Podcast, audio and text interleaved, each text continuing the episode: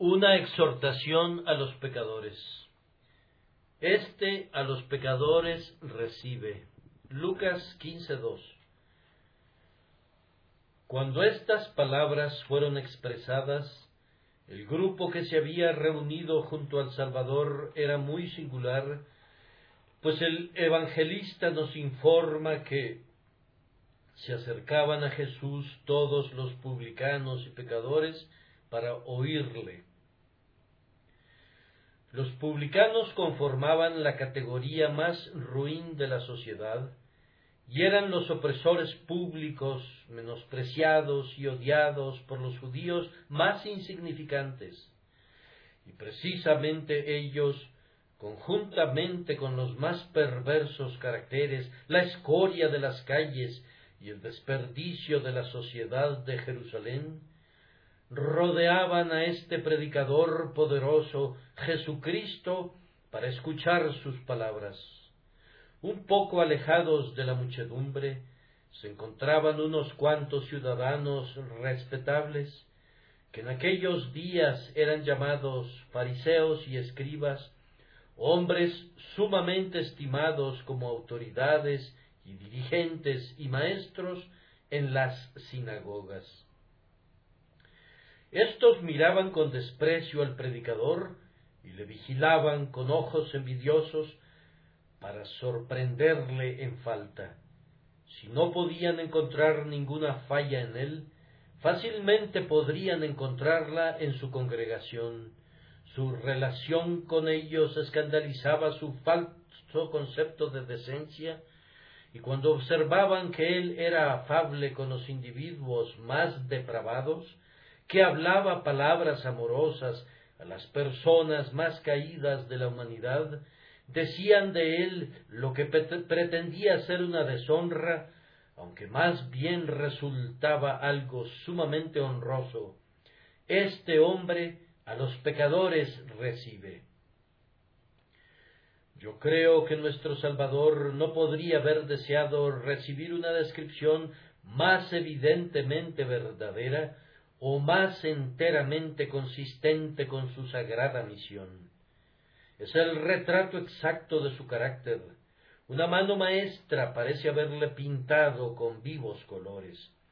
Él es el hombre que a los pecadores recibe. Muchas verdades han sido expresadas en son de burla y otras se han dicho con intención denigrante. Los hombres han comentado a veces burlándose ahí va un santo, pero resulta que es verdad.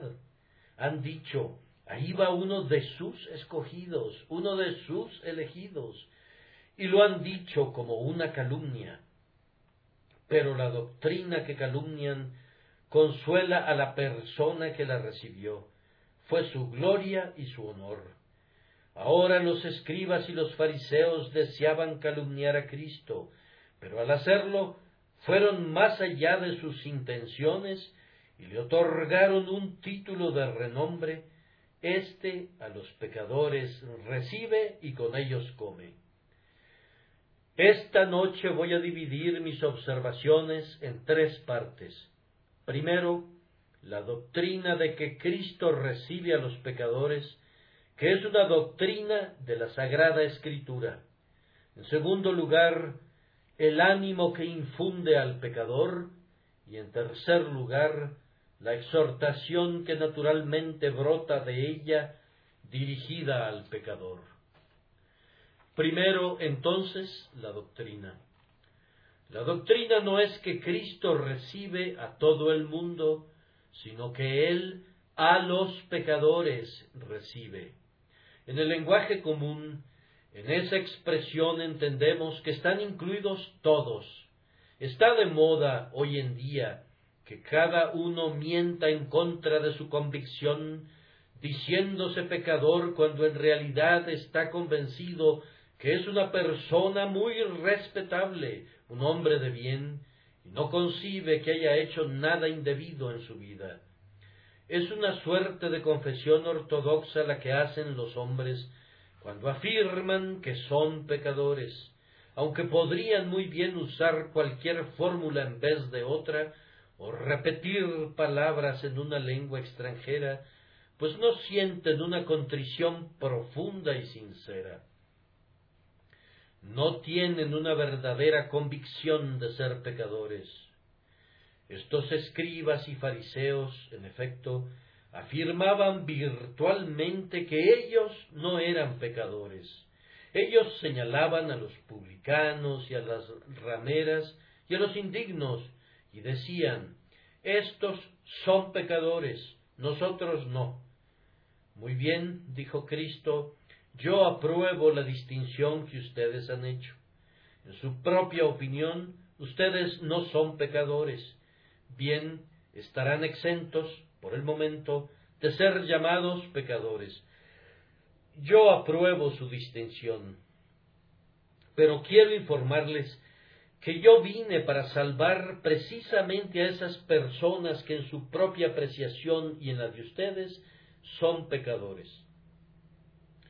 Estoy convencido que la doctrina del texto es esta, que Cristo no recibe a los que poseen justicia propia, ni a los buenos, ni a los sinceros, ni a los que sueñan que no necesitan un Salvador, sino que recibe a los de espíritu quebrantado, a los de contrito corazón, a aquellos que están prestos a confesar que han quebrantado las leyes de Dios y han merecido su enojo.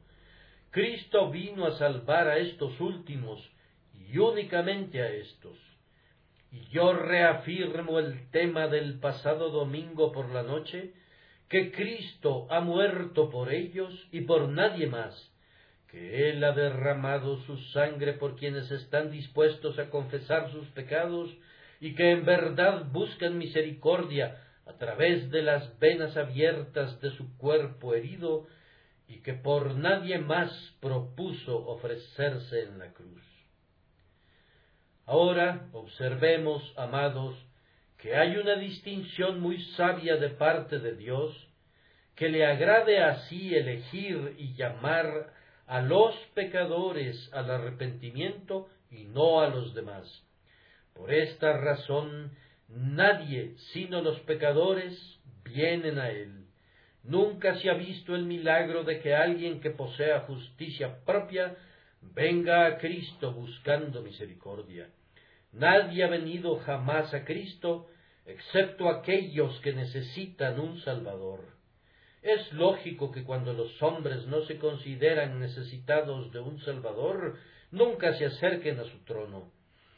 Ciertamente es lo suficientemente satisfactorio para todos los propósitos que Cristo diga que Él recibe a los pecadores, viendo que los pecadores son las únicas personas que vendrán a Él buscando misericordia, y por tanto sería inútil que Él dijera que recibe a cualquiera, pero sí recibe a aquellos que con certeza vendrán y observen además que nadie, excepto esos, pueden venir. Nadie puede venir a Cristo mientras no se reconozca verdaderamente pecador. El hombre con justicia propia no puede venir a Cristo, pues ¿qué está implícito cuando se viene a Cristo? Arrepentimiento, confianza en su misericordia, y la negación de toda confianza en uno mismo. Ahora, un hombre con justicia propia no puede arrepentirse y al mismo tiempo ser justo con justicia propia. Él concibe que no tiene pecado. ¿Por qué entonces habría de arrepentirse? Dile que venga Cristo con humilde penitencia y exclamaría, ¡ay! Tú insultas mi dignidad, ¿Por qué habría de acercarme a Dios? ¿En qué he pecado?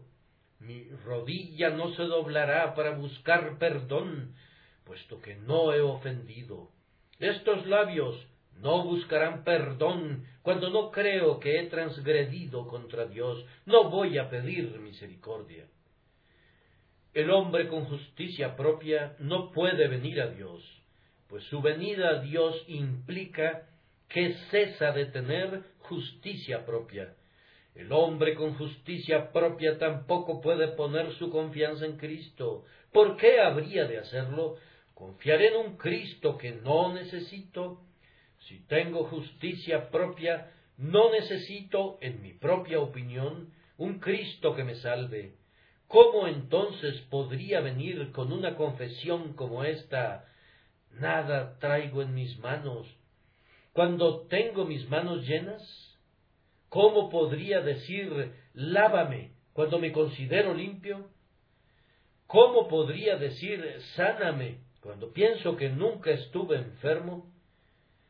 ¿Cómo podría clamar dame libertad, dame libertad, cuando estoy convencido que nunca he sido un siervo y jamás he sido esclavo de nadie?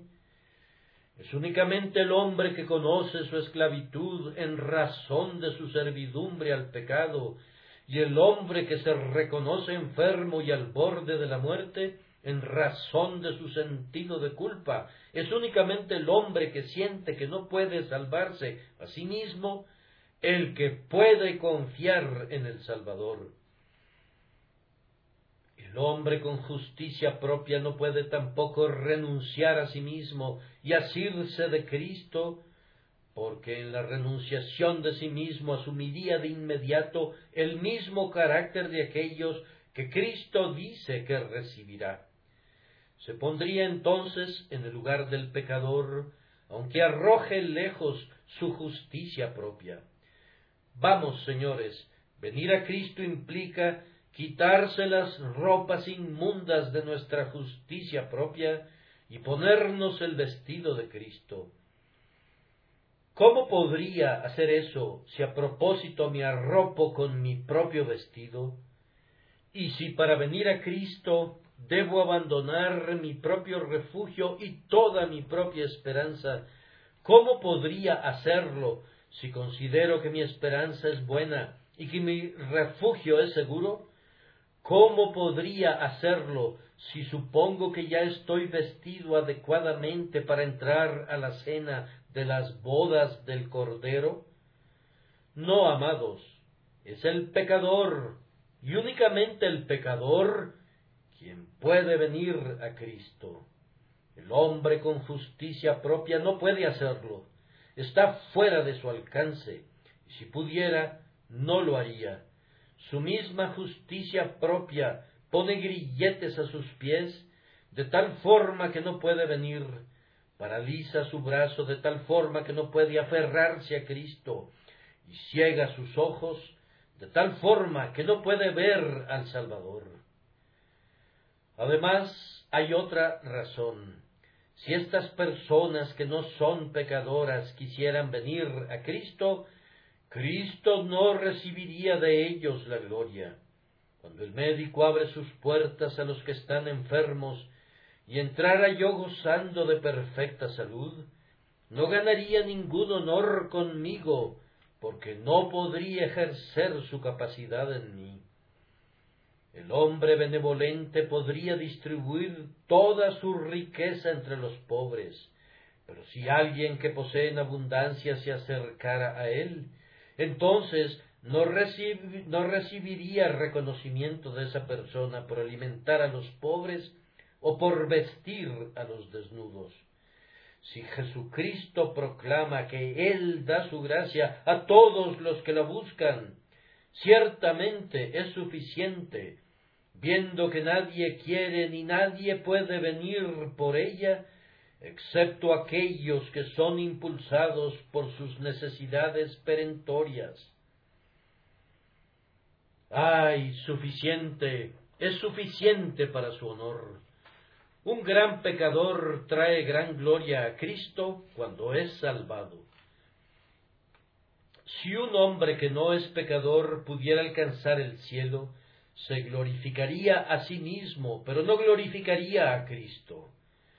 Si el hombre sin mancha se sumerge en la fuente, no podría engrandecer su poder purificador, pues no tiene manchas que lavar. El que no tiene ninguna culpa nunca podrá engrandecer la palabra perdón. Entonces es el pecador, y únicamente el pecador, el que puede glorificar a Cristo.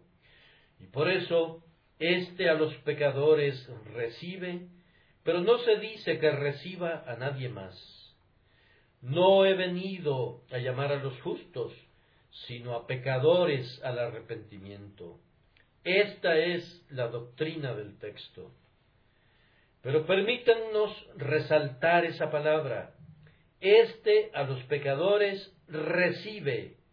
Ahora, mediante esto, entendemos que Él recibe a los pecadores para darles todos los beneficios que Él les ha comprado.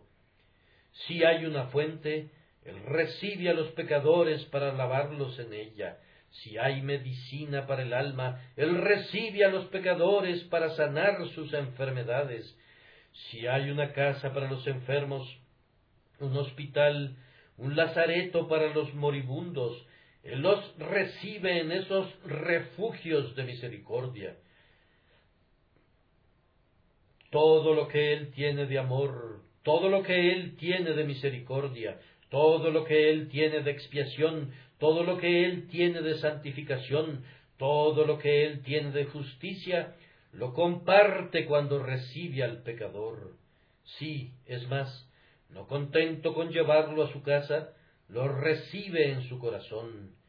Toma al pecador negro e inmundo, y habiéndole lavado, he aquí le dice, Tú eres mi amado, mi deseo es para ti y para consumarlo todo, al fin Él recibe a los santos en el cielo.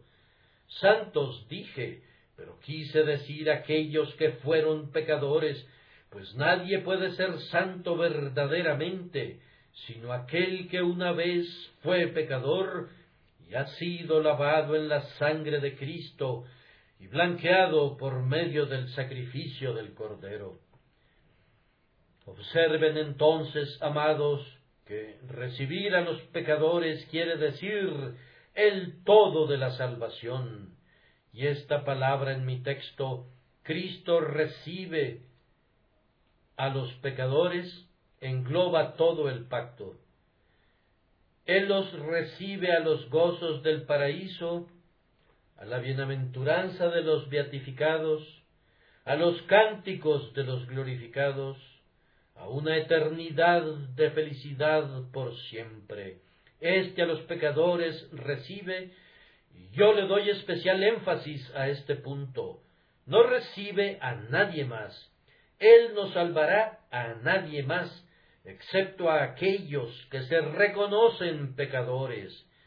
Plena y gratuita salvación es predicada a todos los pecadores del universo pero no tengo salvación que predicar para aquellos que no se reconozcan pecadores. A ellos debo predicarles la ley, diciéndoles que su justicia está conformada por harapos inmundos, que su bondad se desvanecerá como una telaraña, y serán hechos pedazos como el huevo del avestruz es desmenuzado por el casco del caballo. Este a los pecadores recibe y no recibe a nadie más. Ahora entonces el ánimo. Si este hombre recibe a los pecadores, a los pobres pecadores enfermos por el pecado, cuán dulce palabra es esta para ti. Ciertamente entonces Él no te rechazará, Ven, permíteme animarte esta noche para que vengas a mi Señor, para que recibas su grandiosa expiación y para que seas vestido con toda su justicia. Fíjense, me estoy dirigiendo a los pecadores reales, flagrantes, bona fide, de buena fe dicen ser pecadores, y no a quienes dicen serlo por cortesía, no a quienes dicen que son pecadores para apaciguar, como suponen, a los religiosos del día. Yo me dirijo a quienes sienten su condición perdida, arruinada, desesperada. Todos estos están ahora franca y gratuitamente invitados a venir a Jesucristo y ser salvados por Él. Vengan, pobres pecadores, vengan, vengan, porque Él ha dicho que los recibirá. Yo conozco sus miedos, todos los hemos sentido una vez cuando estábamos viniendo a Cristo. Yo sé que tú dices en tu corazón, Él me rechazará. Si yo presento mi oración, Él no me oirá. Si clamo a Él, los cielos por ventura serán como bronce. He sido tan gran pecador que nunca me llevará a su casa para que more con Él. Pobre pecador, no digas eso. Él ha publicado el decreto. Es suficiente entre hombres, si consideramos honestos a nuestros semejantes, obtener una promesa. Pecador, ¿no es esto suficiente entre tú y el Hijo de Dios? Él ha dicho, al que a mí viene, no le echo fuera. ¿No te atreverás a aventurarte con base en esa promesa? ¿No te adentrarás en el mar en una barca tan sólida como esta? Él lo ha dicho. Esa promesa ha sido una y otra vez el único consuelo de los santos. Basados en esa promesa, han vivido y apoyados en ella, han muerto. Él lo ha dicho. ¿Qué? ¿Piensas acaso que Cristo te mentiría? Te diría que te recibirá, pero que no piensa hacerlo. Diría, mis animales engordados han sido muertos y todo está dispuesto, venid a las bodas, pero te cerraría la puerta en tu cara. No, si él ha dicho que no echará fuera a nadie que venga a él, puedes estar seguro que no podría hacerlo, no te echaría fuera. Ven entonces, prueba su amor sobre esta base, Él lo ha dicho. Ven y no temas, pues debes recordar que si te sientes pecador, ese sentimiento es un don de Dios, por tanto, puedes venir con seguridad a alguien que ya ha hecho tanto para atraerte. Un extraño llama a mi puerta, me pide limosna y me dice de entrada muy claramente que nunca me ha visto antes, que no tiene argumentos para motivar mi generosidad, pero que se apoya enteramente en cualquier sentimiento benevolente que yo pudiese albergar en mi pecho. Pero si yo hubiera hecho cualquier cosa por él anteriormente, él podría decir, suponiendo que yo fuera rico, Señor, usted ha hecho tanto por mí, que pienso que no me abandonará al final. Yo creo que no me dejará morir de hambre después de tanto amor. Pobre pecador, si sientes tu necesidad de un Salvador, Cristo hizo que la sintieras, si tienes un deseo de seguir a Cristo, Cristo te dio ese deseo. Si tienes algún anhelo de Dios, Dios te dio ese anhelo. Si puedes suspirar por Cristo, Cristo te hizo suspirar. Si puedes llorar por Cristo, Cristo te hizo llorar. Ay, si tú pudieras desearlo con el fuerte deseo de alguien que teme que jamás podrá encontrar y sin embargo espera poder hacerlo, si no pudieras hacer otra cosa que esperar en Él. Él te ha dado esa esperanza. Y, oh, ¿acaso no vendrás a Él?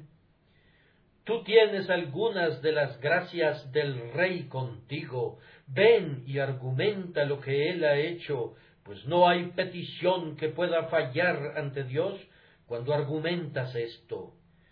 Dile que sus pasadas misericordias te exhortan a probarle de nuevo en el futuro. Arrodíllate, pecador, arrodíllate. Dile esto, Señor, te doy gracias porque me reconozco pecador. Tú me has enseñado eso. Te bendigo porque no cubro mi pecado, porque lo conozco, porque lo siento. Siempre está delante de mí, Señor. ¿Acaso me harías ver mi pecado? y no me dejarías ver a mi Salvador? ¿Cómo abrirías la herida y meterías la lanceta y sin embargo no me sanarías? ¿Cómo, Señor, tú has dicho, yo hago morir ¿Acaso al mismo tiempo no has dicho, y yo hago vivir? Tú me has hecho morir, y no me harás vivir. Argumenta eso, pobre pecador, y confirmarás que es verdad que éste a los pecadores recibe. ¿No es esto suficiente para ti? Entonces aquí tienes otra razón. Yo estoy seguro de que éste a los pecadores recibe, porque ha recibido a muchos, muchos más antes de ti. Mira, allí está la puerta de la misericordia. Observa cuántos han ido a ella. Casi puedes oír ahora los golpes a la puerta como ecos del pasado. Puedes recordar cuántos viajeros cansados por el viaje han llamado allí para obtener el descanso, cuántas almas hambrientas han pedido pan allí. Anda, toca a la puerta de la misericordia y hazle al portero esta pregunta ¿Hubo alguna vez alguien que solicitara entrar, pero que haya sido rechazado? Puedo garantizarte la respuesta no, ninguno. Ningún pecador fue enviado de regreso con las manos vacías que haya venido buscando misericordia en el nombre de Jesús. ¿Y serás tú el primero? ¿Crees acaso que Dios perderá su buen nombre rechazándote? La puerta de la misericordia ha estado abierta noche y día, todo el tiempo desde que el hombre pecó. ¿Crees que será cerrada en tu cara por primera vez? No, hombre, anda y prueba, y si descubres que así es, regresa y di, tú no has leído la Biblia como debiste hacerlo. O también puedes decir que has encontrado una promesa allí que no ha sido cumplida, pues él dijo, al que a mí viene, no le echo fuera. No creo que haya habido alguien jamás en este mundo que pueda decir delante de Dios que buscó misericordia de él sinceramente, pero que no la encontró. Es más, yo creo que tal ser nunca existirá, sino que cualquiera que venga a Cristo encontrará misericordia con suma certeza. ¿Qué mayor motivación necesitas? ¿Quieres una salvación para aquellos que no quieren venir para ser salvados? ¿Quieres que la sangre sea rociada sobre aquellos que no quieren venir a Cristo? Podrás quererlo así entonces, pero yo no te lo puedo predicar. No lo encuentro en la palabra de Dios, y por tanto no me atrevo a hacerlo. Y ahora, pecador, tengo otro argumento para exhortarte a creer que Cristo recibirá a todos los pecadores que vienen a Él. El argumento es que Él llama a los que lo son. Ahora, si Cristo nos llama y nos ordena venir, podemos estar seguros que no nos rechazará cuando hayamos venido. Una vez un ciego estaba sentado a la vera del camino pidiendo limosna. Oyó, pues no podía ver, oyó las pisadas de muchos pies que pasaban a su lado. Preguntó a qué se debía todo esto. Ellos respondieron que Jesús de Nazaret pasaba por allí. A gran voz clamó Jesús, hijo de David, ten misericordia de mí. El oído de la misericordia aparentemente estaba sordo y el Salvador proseguía su camino sin oír la oración. El pobre hombre se quedó quieto entonces, pero clamó con más fuerza, aunque no se movió. Sin embargo, cuando el Salvador le dijo Ven aquí. Ah. entonces no se demoró un instante. Ellos le dijeron Levántate, te llama y haciéndolos a un lado, se abrió paso en la multitud y ofreció la oración, Maestro, que recobre la vista. Bien, entonces tú que te sientes perdido y arruinado, levántate y habla. Él te llama. Pecador convicto, Cristo dice, ven. Y para que estés seguro de que Él te lo dice, Citemos otra vez las escrituras, no he venido a llamar a los justos, sino a pecadores al arrepentimiento. Tú eres llamado hombre, entonces ven. Si su majestad la reina pasara por aquí, difícilmente intentarías hablarle, pero si tu nombre fuera llamado y además por sus propios labios, ¿no irías en su carruaje? Y lo que ella tuviera que decirte, ¿no lo escucharías? Ahora el Rey del cielo dice, ven. Sí, los mismos labios que un día dirán, venid benditos, dicen esta noche, vengan pobres pecadores angustiados, vengan a mí y yo los salvaré. No hay un alma angustiada en este salón, si su angustia es obra del Espíritu Santo de Dios, que no encuentre salvación en las heridas de Cristo. Cree entonces, pecador, cree en Jesús, que Él puede salvarte perpetuamente. Y ahora, solamente un punto más para recomendarles este ánimo. Ciertamente, pobres almas, yo sé que cuando ustedes están bajo un sentido de pecado, es muy difícil creer.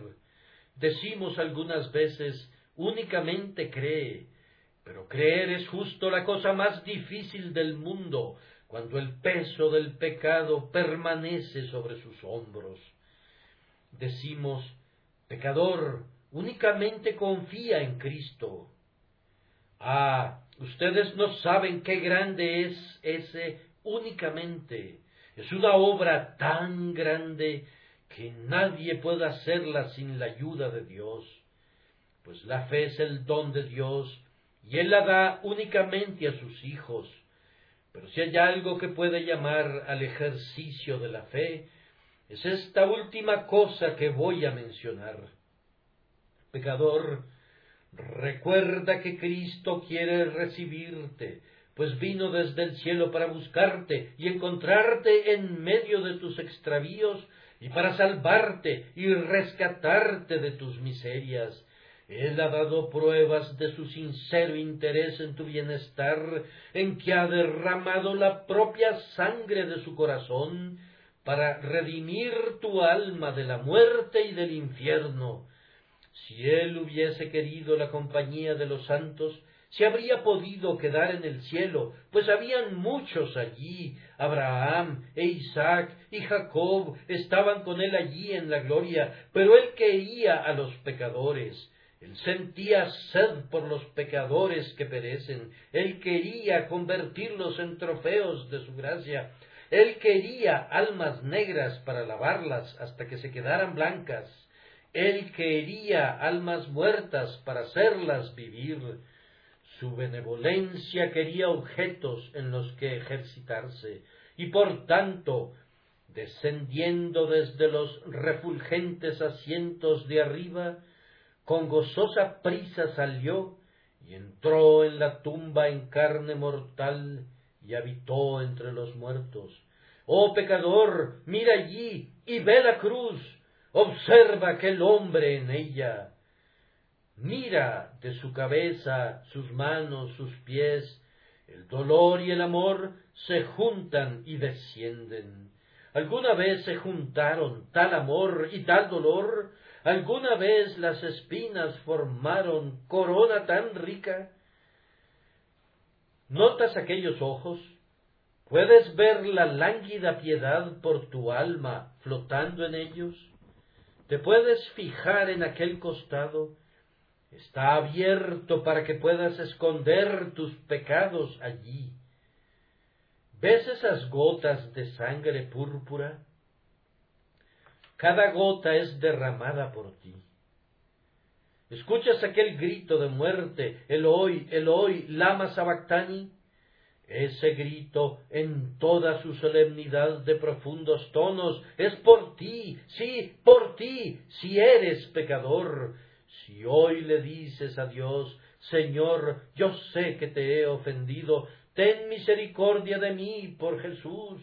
Si ahora enseñado por el Espíritu, eres conducido a aborrecerte en polvo y cenizas, porque has pecado verdaderamente delante de Dios.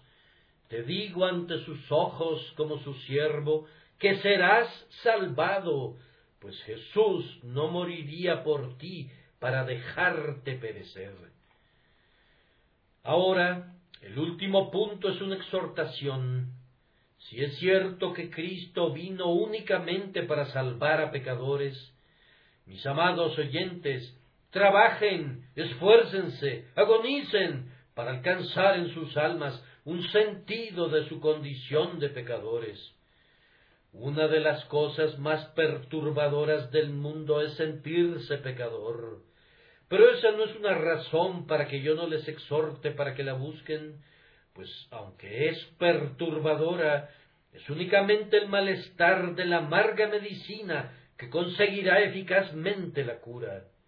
No busquen alcanzar ideas elevadas de ustedes, busquen confirmar una baja opinión propia, no traten de adornarse con ornamentos, que no sea su objetivo vestirse con oro y plata, no busquen hacerse buenos ustedes mismos, busquen desnudarse de ustedes mismos, busquen humillarse. No se eleven a las alturas, sino húndanse en las profundidades. No suban, sino bajen. Pídanle a Dios que les permita ver que ustedes no son absolutamente nada, Pídanle que los conduzca al punto de no tener nada que decir, sino yo soy el primero de los pecadores. Y si Dios escucha tu oración, muy probablemente Satán te dirá que no puedes ser salvo porque eres un pecador. Pero como dijo Martín Lutero, una vez, cuando yo estaba despedazado por el dolor y el pecado, Satán dijo, Lutero, tú no puedes ser salvado, pues tú eres un pecador. No, replicó Lutero, voy a cortarte la cabeza con tu propia espada. Tú dices que soy un pecador. Te agradezco que me lo digas. Tú eres un Satanás santo. Lo dice en son de burla sin duda, cuando afirmas que soy un pecador.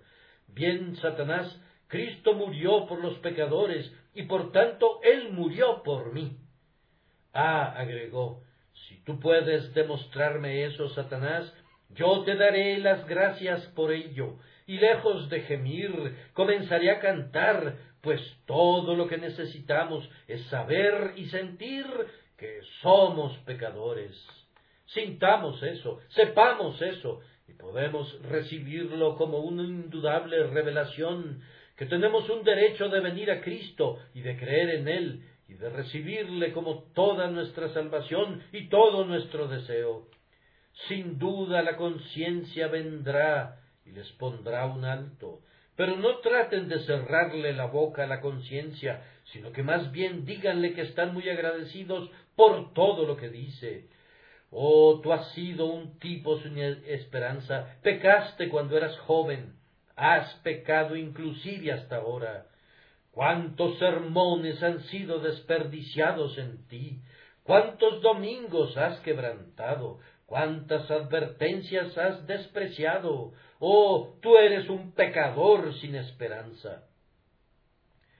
Respóndanle a la conciencia que le agradecen, pues entre más puedan probar que son pecadores, no por hechos exteriores, sino en lo íntimo de su corazón, más sabrán que son realmente culpables y mayor razón tendrán para venir a Cristo diciendo Señor, yo creo que has muerto por los culpables, yo creo que tu intención es salvar a los indignos, yo me arrojo sobre ti, Señor, sálvame.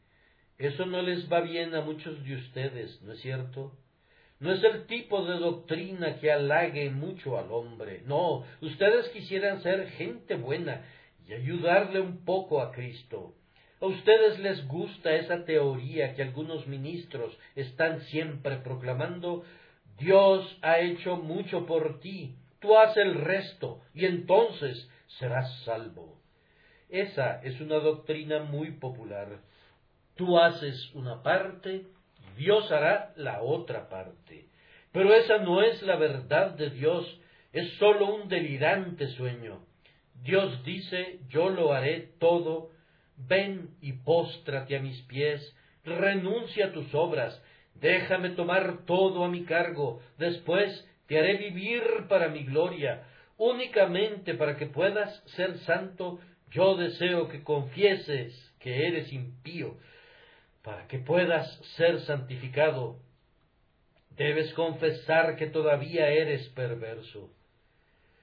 Oh, hagan eso, mis oyentes, caigan delante del Señor, póstrense, no se queden de pie llenos de orgullo, sino póstrense delante del Señor en humildad, díganle que están arruinados sin su gracia soberana, díganle que no tienen nada, que no son nada, que nunca serán algo, sino nada, pero que ustedes saben que Cristo no necesita nada de ustedes, pues los aceptará tal como son.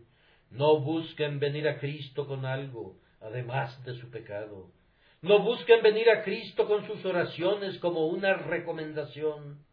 No vengan a Él inclusive con profesiones de su fe. Vengan a Él con su pecado y Él les dará fe. Si se quedan lejos de Cristo y piensan que tendrán fe aparte de Él, cometen un grave error. Es Cristo quien nos salva. Debemos venir a Cristo para todo lo que necesitamos. Tú, oh Cristo, eres todo lo que necesito, todo en todo en ti lo encuentro, levantas al caído, animas al débil, sanas al enfermo y guías al ciego. Jesús hará eso y más todavía, pero debes venir como ciego, debes venir como enfermo, debes venir como perdido, pues de lo contrario no puedes ni debes venir. Ven entonces a Jesús, te lo suplico, independientemente de todo lo que hasta este momento te haya impedido venir. Tus dudas te mantendrán alejado, pero di, apártate, incredulidad. Cristo dice que Él murió por los pecadores, y yo sé que soy pecador. Mi fe vivirá por esa promesa, y en esa promesa morirá. Y hay algo que quiero decir antes de llegar a una conclusión. No permanezcan alejados de Cristo cuando se reconozcan pecadores, porque piensen que no entienden cada uno de los puntos de la teología. A menudo recibo a jóvenes convertidos y me dicen yo no entiendo tal o cual doctrina. Bien, me da mucho gusto en la medida que puedo explicárselas, pero algunas veces recibo no a jóvenes convertidos, sino a jóvenes convictos, aquellos que están bajo convicción de pecado, y cuando estoy tratando de llevarlos a esto, es decir, que no son otra cosa que pecadores que pueden creer en Cristo, ellos comienzan con este intrincado punto y se imaginan que no pueden ser salvos hasta no ser teólogos consumados.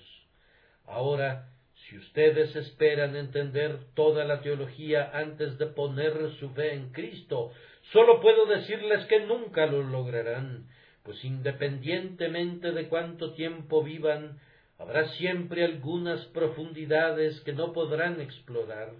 Hay ciertos hechos incuestionables que deben comprender, pero siempre habrán dificultades que no serán capaces de ver. El santo más favorecido de la tierra no lo entiende todo, pero ustedes quieren entenderlo todo antes de venir a Cristo. Un hombre me pregunta cómo vino al mundo el pecado, y no vendrá a Cristo mientras no sepa eso. Bien, él estará más perdido más allá de toda esperanza de recuperación si espera hasta llegar a saberlo, pues nadie lo sabrá jamás. No tengo razón para creer que sea ni siquiera revelado a quienes se encuentran en el cielo.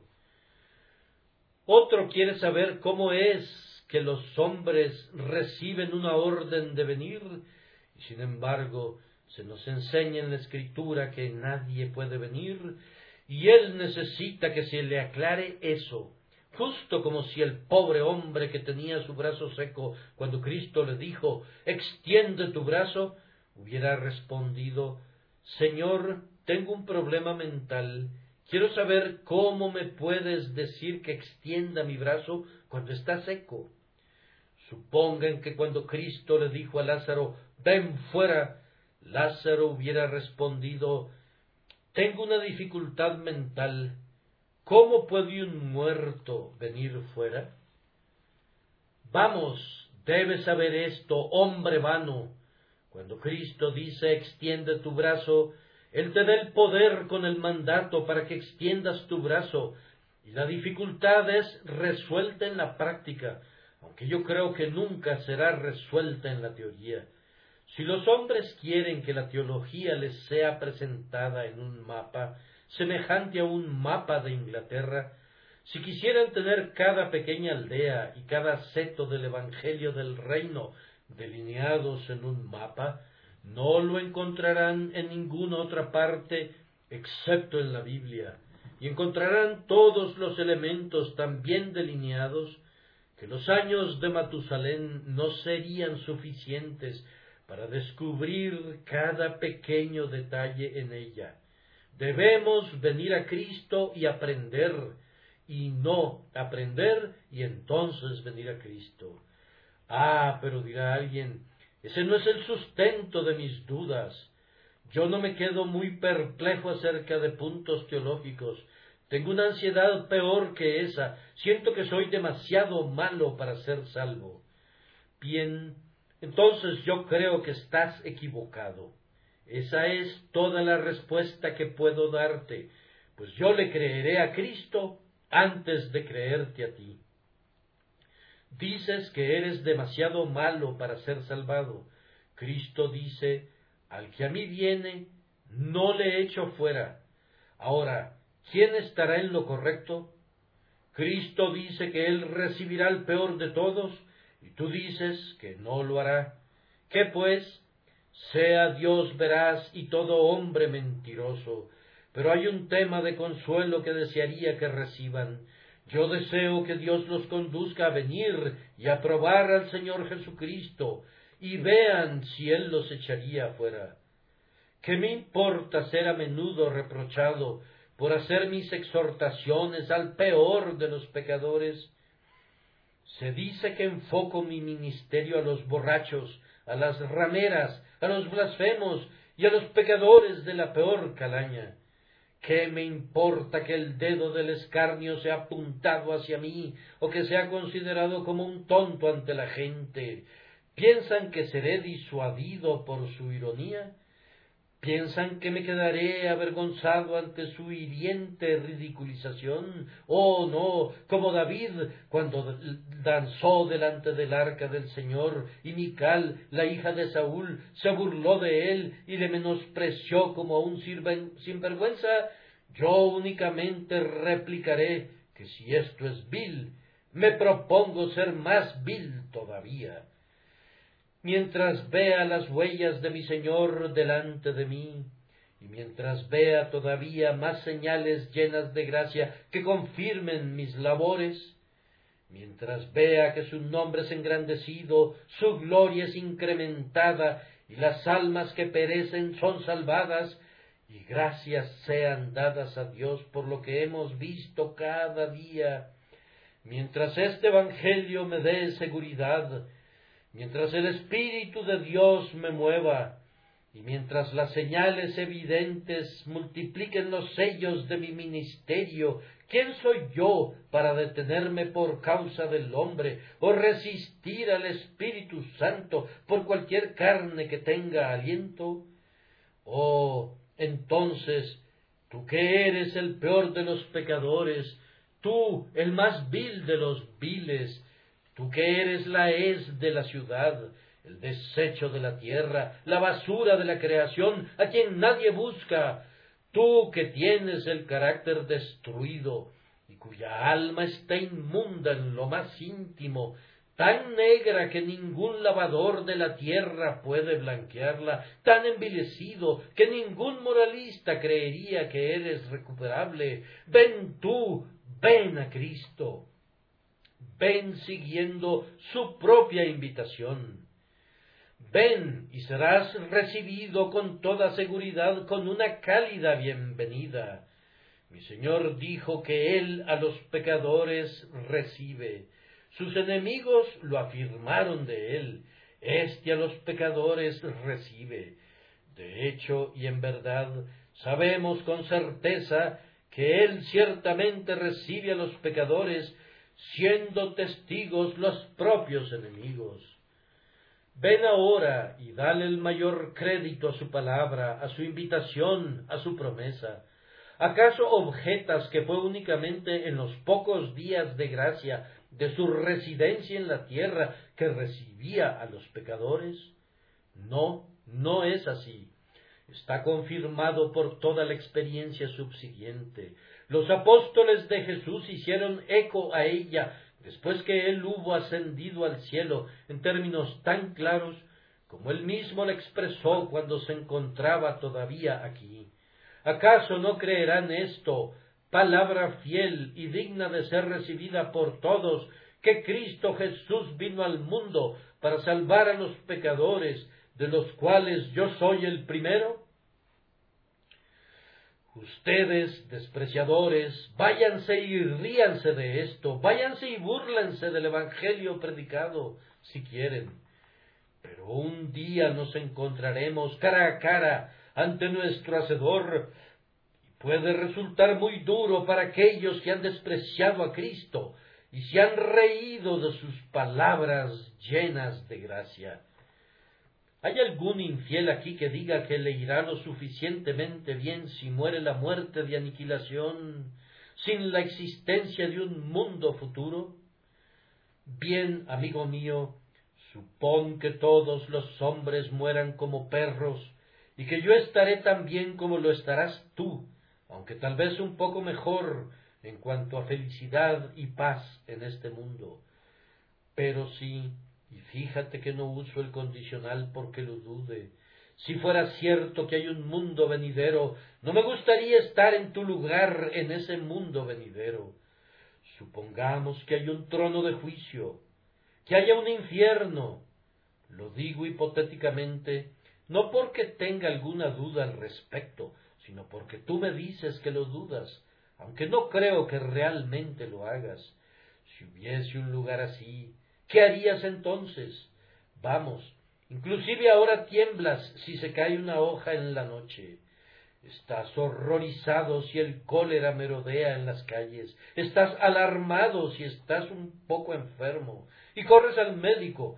Y cualquiera puede engañarte con sus medicinas porque le temes a la muerte. ¿Qué harás en los desbordamientos del Jordán cuando la muerte se aferre a ti? Si un pequeño dolor te espanta ahora, ¿qué harás cuando tu cuerpo se sacuda y tus rodillas se golpeen entre sí delante de tu hacedor? ¿Qué harás, oyente, cuando sus ojos ardientes penetren al centro de tu alma? ¿Qué harás cuando en medio de diez mil truenos él diga Apartaos, apartaos? No puedo decirte qué harás, pero te diré una cosa que no te atreverás a hacer, y es que no te atreverás a decir que yo no traté de predicarte el Evangelio tan sencillamente como siempre al primero de los pecadores. Óiganlo de nuevo, el que creyere será salvo.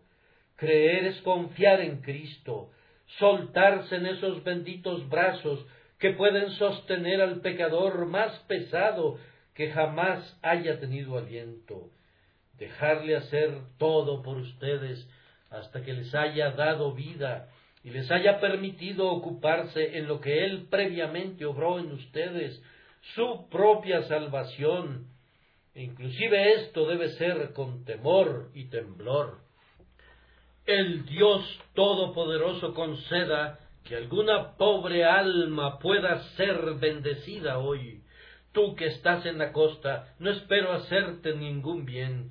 Si tengo un dispositivo para lanzar cuerdas mar adentro, es solamente el barco encallado o el marinero náufrago el que se regocijará al ver la cuerda. Ustedes que se consideran a salvo, no tienen necesidad de que se les predique. Ustedes son tan peligrosamente buenos en su propia opinión que no tiene caso que intente hacer los mejores. Son todos tan terriblemente justos que pueden seguir muy bien su camino sin ninguna advertencia de mi parte.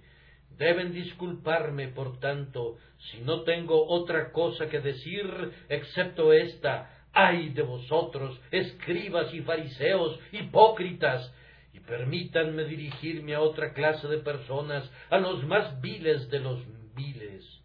No me importa si me gano el mote del predicador de los más despreciables y viles. No me avergonzaría de ser denigrado como Rowland Hill, como el predicador de las clases más despreciables, pues ellos necesitan el Evangelio tanto como cualquier otra criatura bajo el cielo, y si nadie se los predica con la ayuda de Dios, me esforzaré por predicarles el Evangelio con palabras que puedan entender. Y si a la gente educada no le gusta la predicación de ese estilo, tienen la opción de no hacerle caso. Si quieren oír a predicadores de estirpe intelectual por encima de la capacidad de pecadores comunes, que vayan y los oigan. Yo debo contentarme con seguir a mi Señor, quien se despojó a sí mismo para ir tras pecadores insólitos de una manera insólita. Prefiero ir contra el decoro del púlpito y atropellar la decencia del púlpito que dejar de quebrantar corazones endurecidos.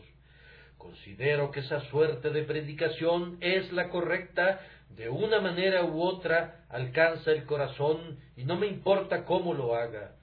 Yo confieso que si no puedo predicar de una manera, lo haría de otra. Si nadie viene a oírme cuando llevo un traje negro, tal vez sean atraídos si uso un traje rojo de alguna manera u otra les haría oír el Evangelio si pudiera, y me esforzaré por predicar de tal manera que el entendimiento más limitado sea capaz de entender este hecho, este a los pecadores recibe.